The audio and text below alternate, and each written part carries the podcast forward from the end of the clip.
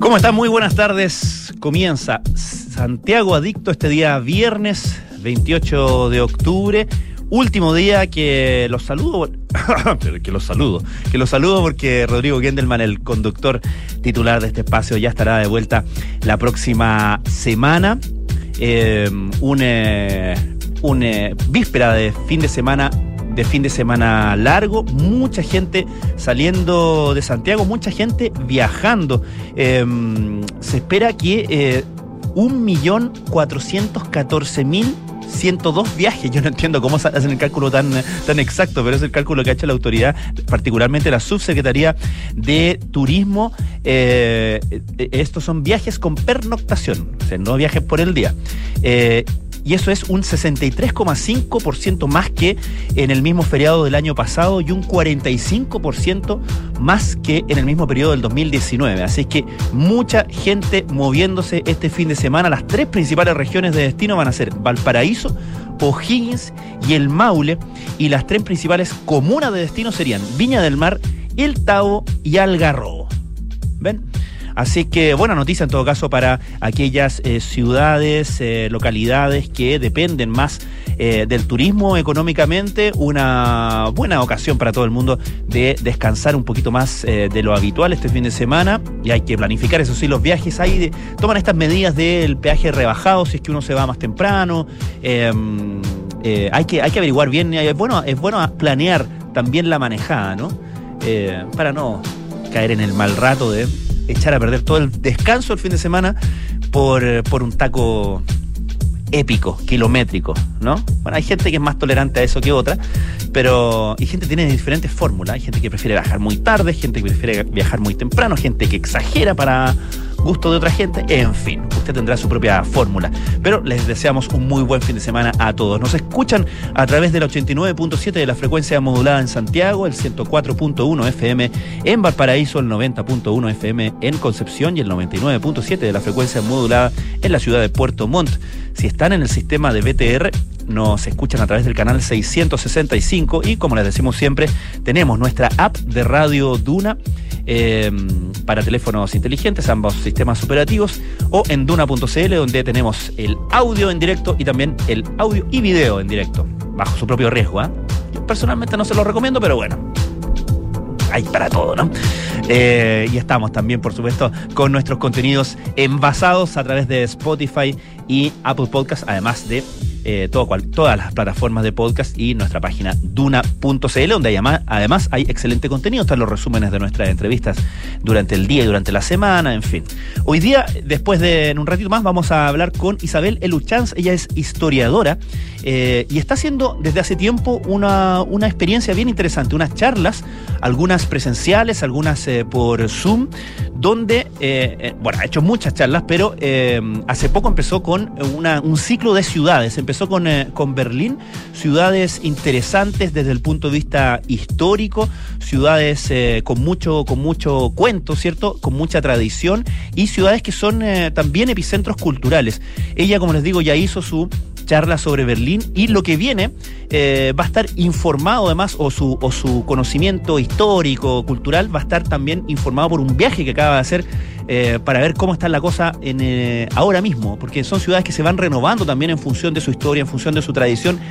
Lo interesante es que saben muy bien combinar ambas cosas, no se renuevan de, de espalda al pasado, sino que potenciando su patrimonio cultural y su patrimonio histórico. Vamos a hablar de Viena, de Budapest, de Praga, este, en este programa que, cierto, se llama Santiago Adicto, pero en realidad es, podría ser Ciudad Adicto, ¿no? Claro. Así que muy interesante la conversación que vamos a tener en, un, en unos minutos más con Isabel Eluchans. Vamos a partir con música. Esto es Queen y se llama Radio Gaga.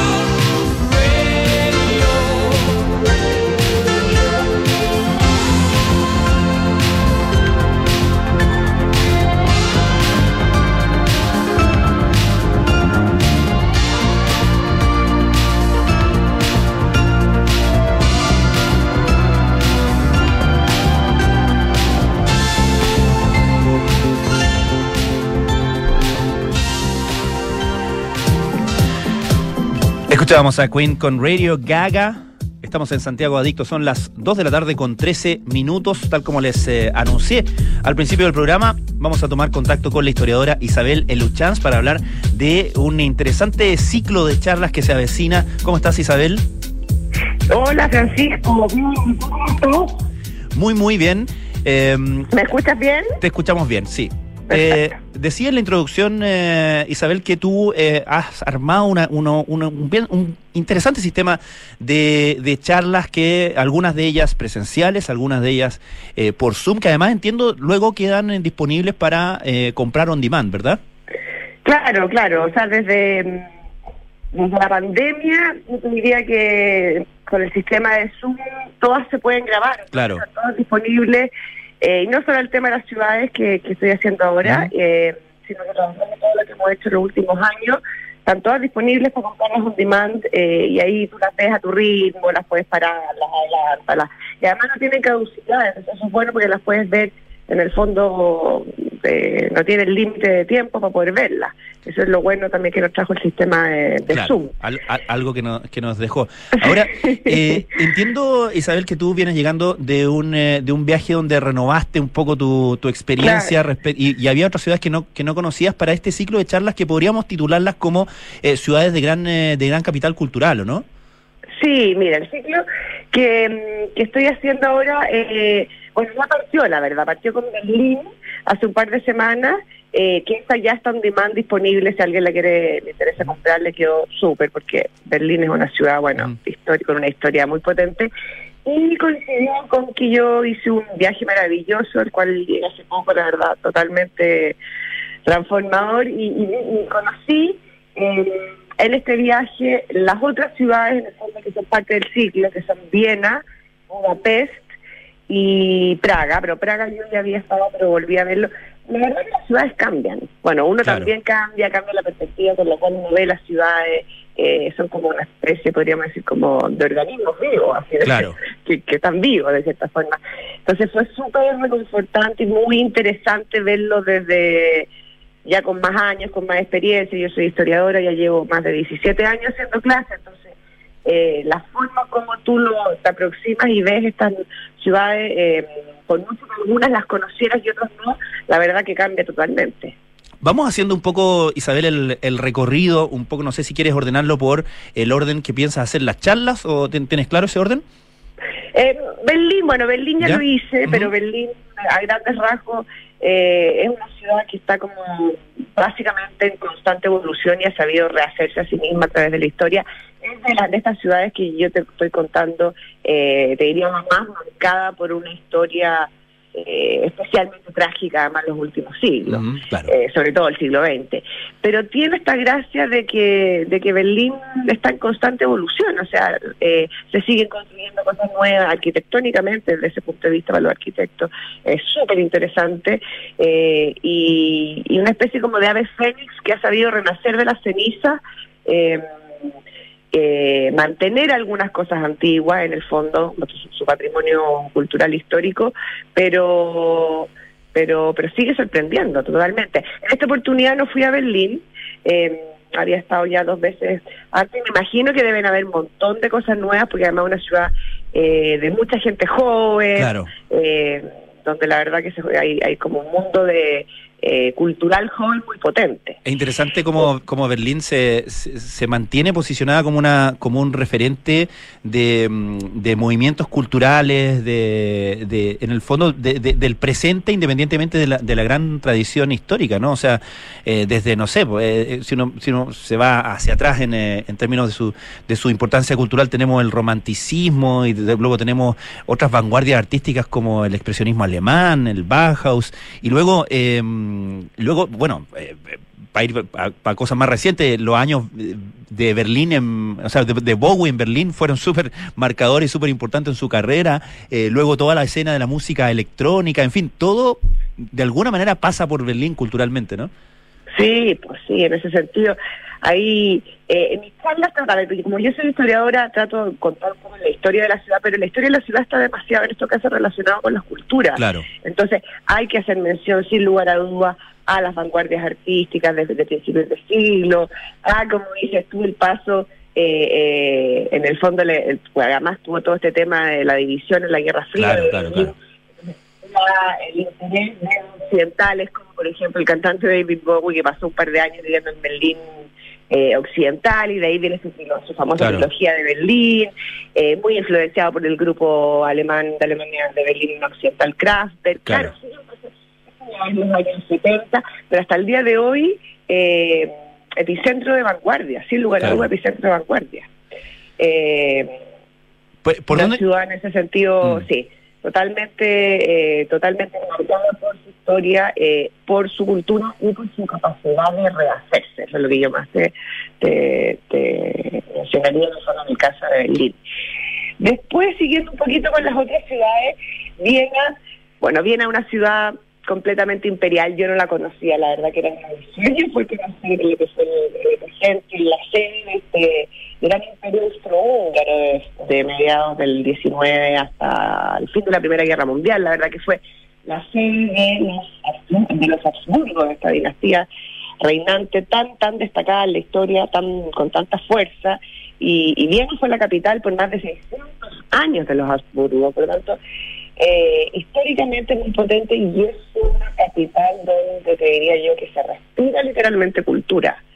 Eh, ahí bueno es la tierra de evidentemente de Gustav Klimt y Gustav Klimt están en todo lo, en el Belvedere va, tú vas al Palacio de Schönbrunn también ahí te cuentan la historia entonces de los Habsburgo está el Palacio de Hofburg está la ópera no la verdad que es un lugar en el fondo rodeado de cultura por todos lados la tierra de Freud en términos de intelectuales, de escritores de Stefan Zweig, que es uno de mis favoritos, y de música, para qué decir Schubert, Strauss, etcétera, o sea, podríamos... Ahora me imagino que, que este gran eh, patrimonio cultural también se, se, traduce en cosas eh, como, por ejemplo, no sé, me imagino muchos souvenirs, mucho, muchas eh, cosas conmemorativas, ¿no? Claro, no, claro, o sea, hasta, hasta yo caí me terminé comprando una bolera de Gustav Klimt. Claro. eh, sí, está lleno, lleno, lleno. En ese sentido también ellos, eh, bueno, aquí son germanos, los austríacos son mm. de mentalidad germana y en el fondo sacan mucho provecho también de eh, estos personajes. Eh, está el Museo de Freud, eh, y, y sin lugar a duda, está en todo lo que son las tiendas de souvenir y en ese sentido, sí, efectivamente aprovechan eso. Pero está todo muy bien pensado, muy bien hecho. Eh, los palacios eh, están bien guiados, porque yo la verdad que alemán no entiendo, entonces yo pedí esto en los palacios, estos audio guía que te van explicando em, en español. Y yo la verdad que te diría que no había visto nunca un audioguía tan bueno como el del Palacio de Schönbrunn, que era esta residencia de verano, que hoy día, bueno, es parte integral de Viena, pero en su época era la residencia de verano en los Habsburgo.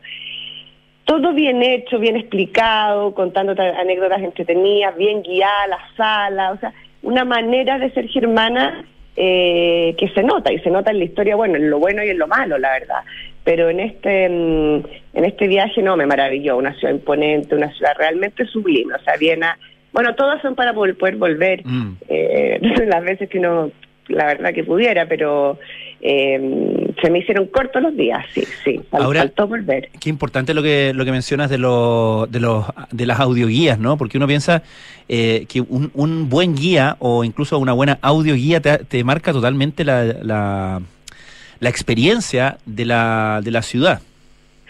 O sea, yo terminé y dije, a ver, ¿quién habrá hecho esta audioguía? Y mm. dije, ¿qué nicho? Nunca había, lo, había pensado. Dije, ah. ¿qué nicho tan bueno? Porque una buena audioguía eh, hace que no necesites tener un tour que no necesites... que mm. Este viaje yo lo hice por mi cuenta, la verdad que me di cuenta que era bastante fácil viajar sola.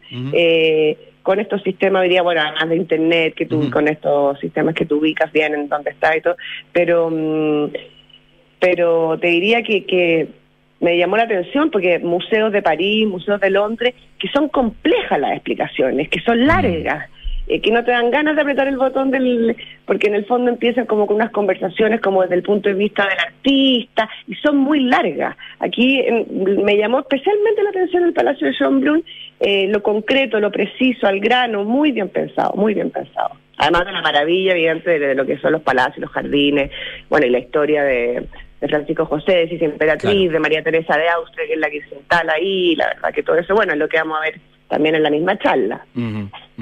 De Budapest después, bueno, Budapest para mí fue la sorpresa del viaje. Budapest, yo en el fondo que tenía muchas ganas de conocer Viena, Budapest, que son estas capitales eh, del Imperio Austrohúngaro. Em, pero ya básicamente Budapest y Praga, que es la última ciudad, estamos en lo que llamaríamos Europa del Este claro. te diría que siempre hay una especie como de, en ese sentido estaba viajando sola, una especie de, de, no sé, de, por ignorancia, por, eh, por prejuicio, por temor, de que Europa del Este puede ser o más peligroso o más, eh, o en el fondo no tan bien mantenido, o más sucio, o más...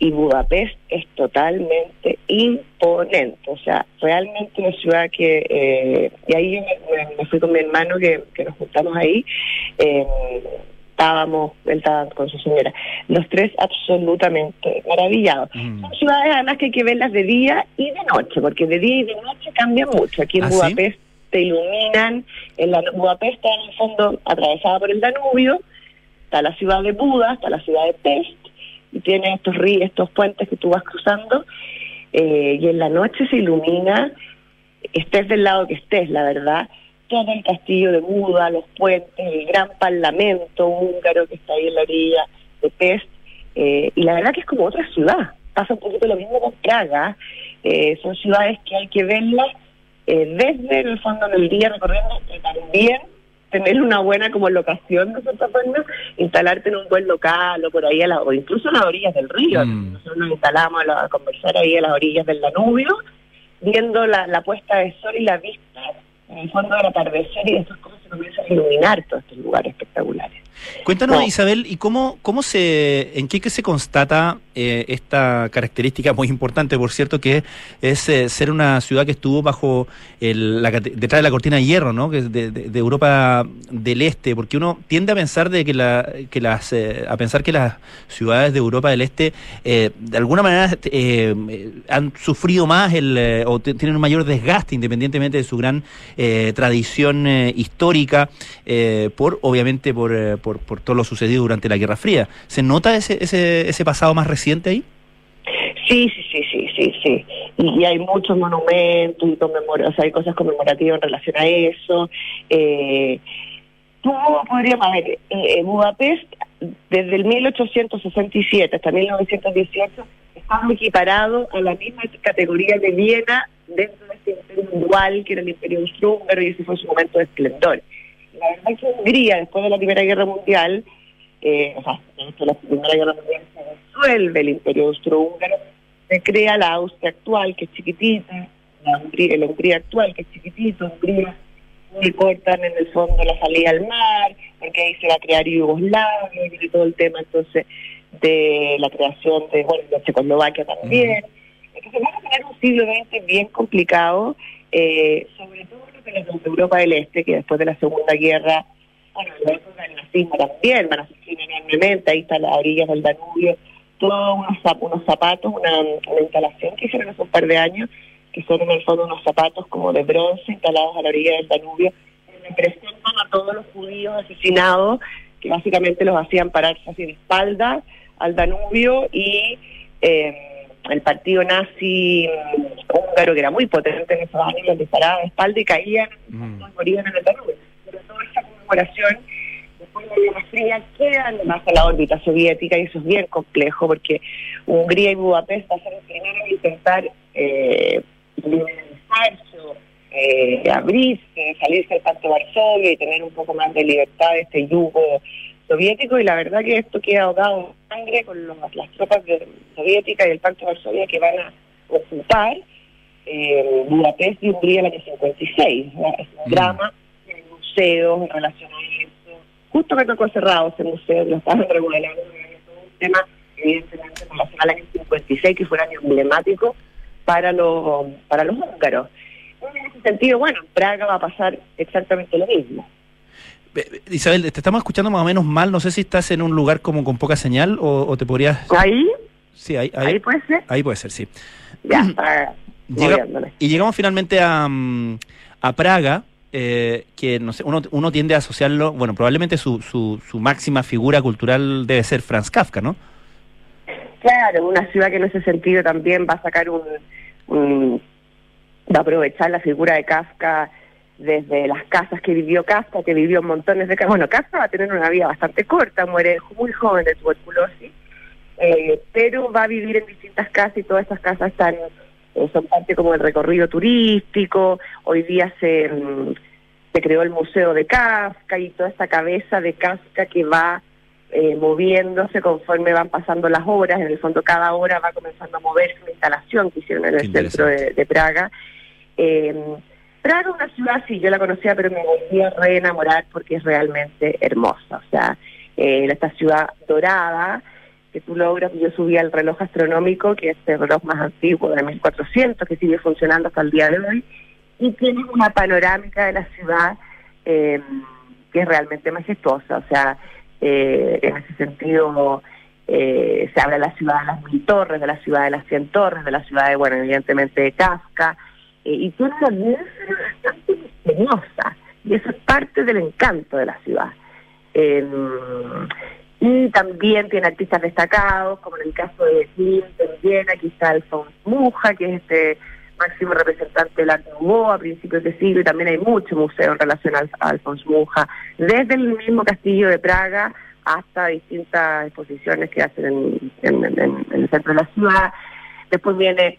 Eh, todo el periodo de creación eh, del cine checoslovaco que poco conocemos los años 60. Claro. Recuérdate que hay todo un movimiento que se llamó la Primavera de Praga. Sí, claro. Que también fue este movimiento de intento de, de, abrirse, de intentar tener más partidos políticos, ah, no cuestionando la hegemonía soviética, pero sí permitiendo que hubiese eh, cierta libertad de expresión, eh, disminuir un poco la censura, que hubiese prensa, que pudieran aparecer sindicatos. De esa forma fue en el fondo se vivió este ambiente de, euforia eh, el año 68 y lamentablemente ocurrió lo mismo que en Hungría.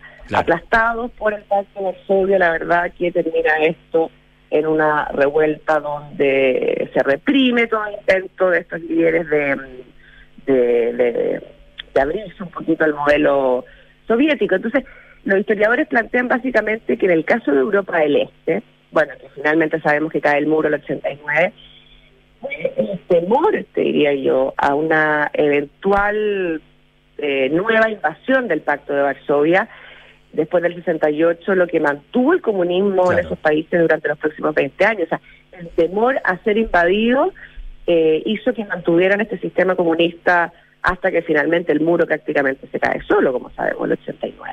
Entonces, evidentemente hay una diferenciación, te diría yo, entre estas cuatro ciudades, porque Berlín lleva, claro, cuando más parte de Europa Occidental de cierta forma, y Budapest y Praga tienen la, la marca, sin lugar a duda, de lo que fue ser parte del Imperio Soviético, y eso sin lugar a dudas se, se respira en la ciudad. Oye, súper súper interesante. Isabel, repitamos las coordenadas para quienes eh, están eh, interesados en, eh, en asistir a, esta, a estas charlas en torno a, esta, a estas ciudades. ¿dónde, ¿Dónde te pueden encontrar? ¿Dónde pueden tener información de ellas? Mira, yo creo que mm, lo más fácil es que tengo un Instagram, arroba Isabel Luchan, que está abierto para todos, y ahí yo publico todas las charlas que he hecho, bueno, las no están todas de los últimos 17 años, pero por lo menos estarán desde los últimos 10 años. Eh, todas las últimas, como te cuento, están disponibles en demand. Y ahí voy, estoy publicando las fotos del viaje que sigo, y la verdad que es maravilloso.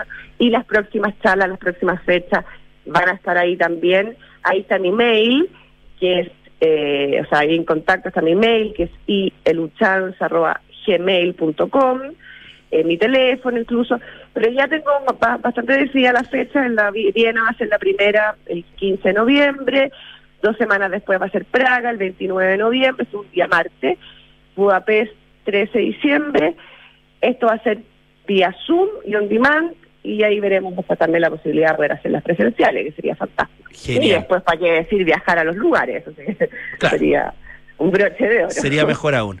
Bueno, Isabel Luchanz, te agradecemos muchísimo todo este viaje por el que nos, nos llevaste en esta edición de Santiago Adicto. Mucha suerte y, y, ya saben todos eh, las coordenadas entonces para eh, asistir a estas charlas. Muchísimas gracias, Isabel.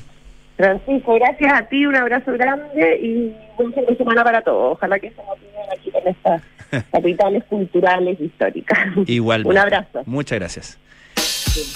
Nosotros vamos a escuchar algo de música. Estos son los Rolling Stones con Emotional Rescue.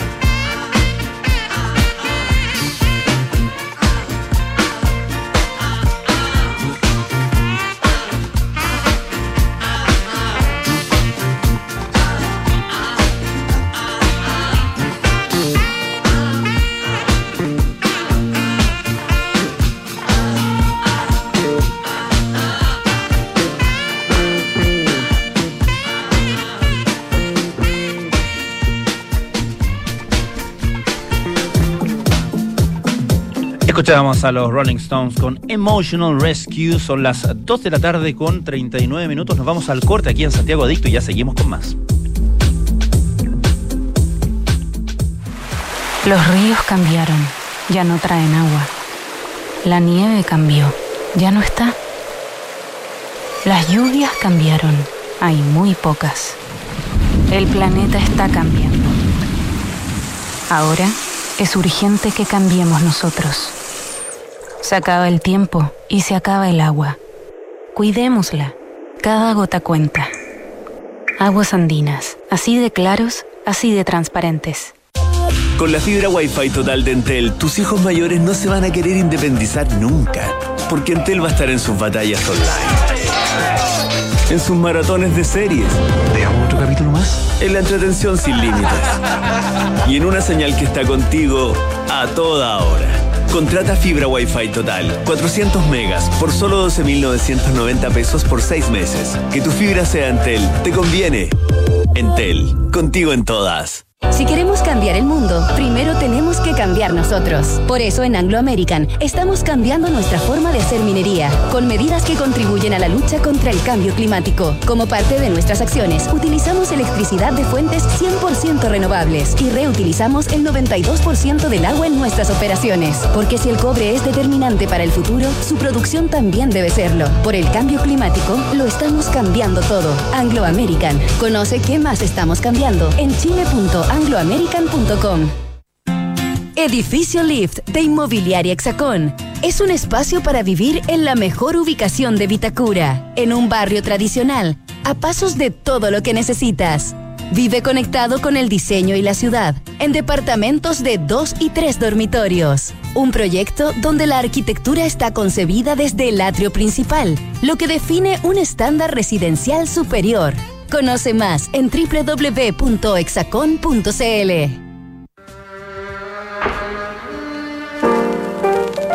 Fundador de Jefferson Airplane y figura clave de la música psicodélica, Marty Ballen recién logró consolidar una carrera solista en la década del 80, cuando entró en los rankings de popularidad y logró desprenderse de la sombra de su influyente banda. Esta es la historia que te contaremos hoy en Sintonía Crónica Epitafios. Marty Ballen, buscando la independencia, en Duna Sonidos de tu mundo. 1710. 1711. 1712. Nuevos árboles plantados. Nuestro compromiso sigue creciendo.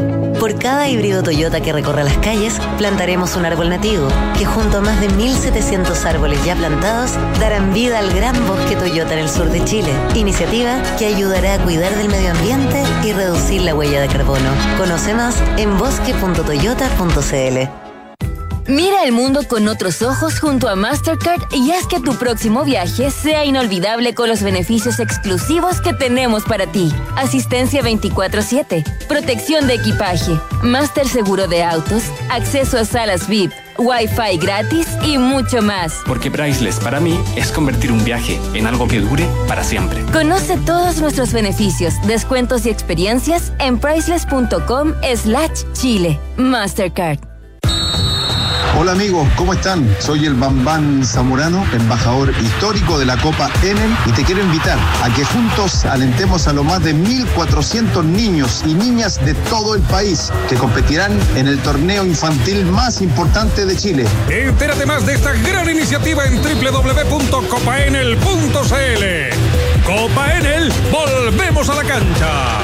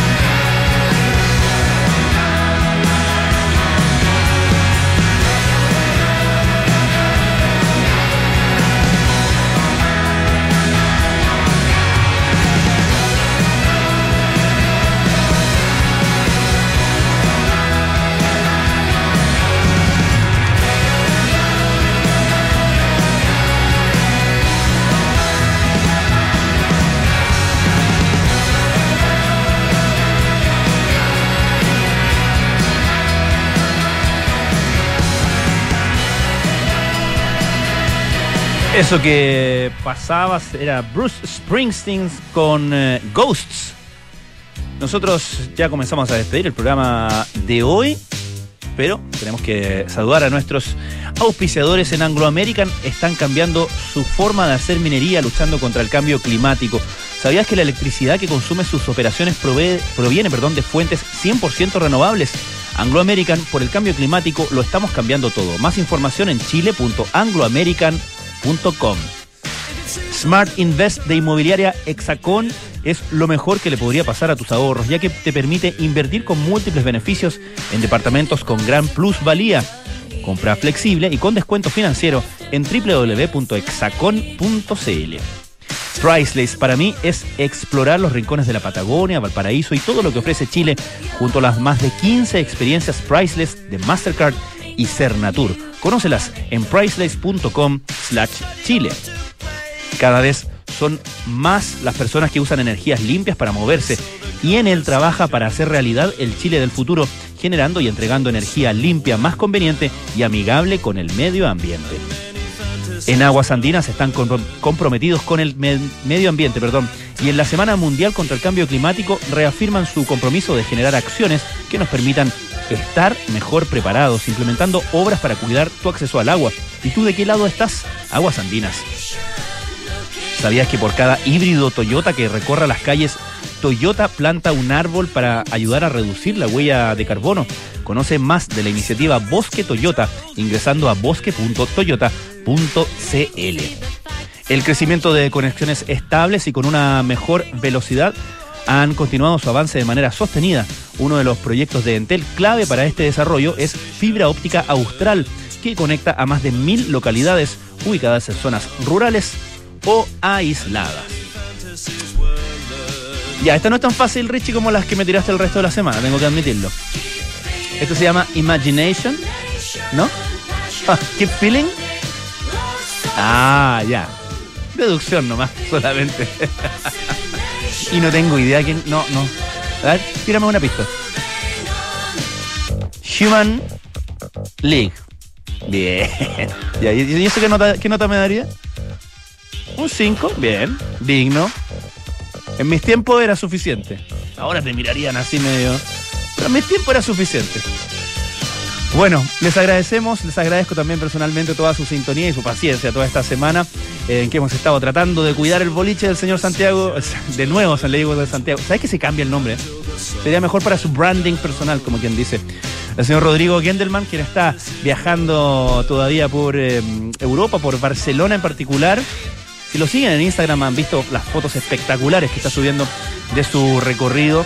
Eh, así que va a tener mucho que contar a su regreso el señor Rodrigo Gendelman. Nosotros eh, los invitamos a que continúen en sintonía de Radio Duna y que tengan un excelente, excelente fin de semana extra large. Muchas gracias.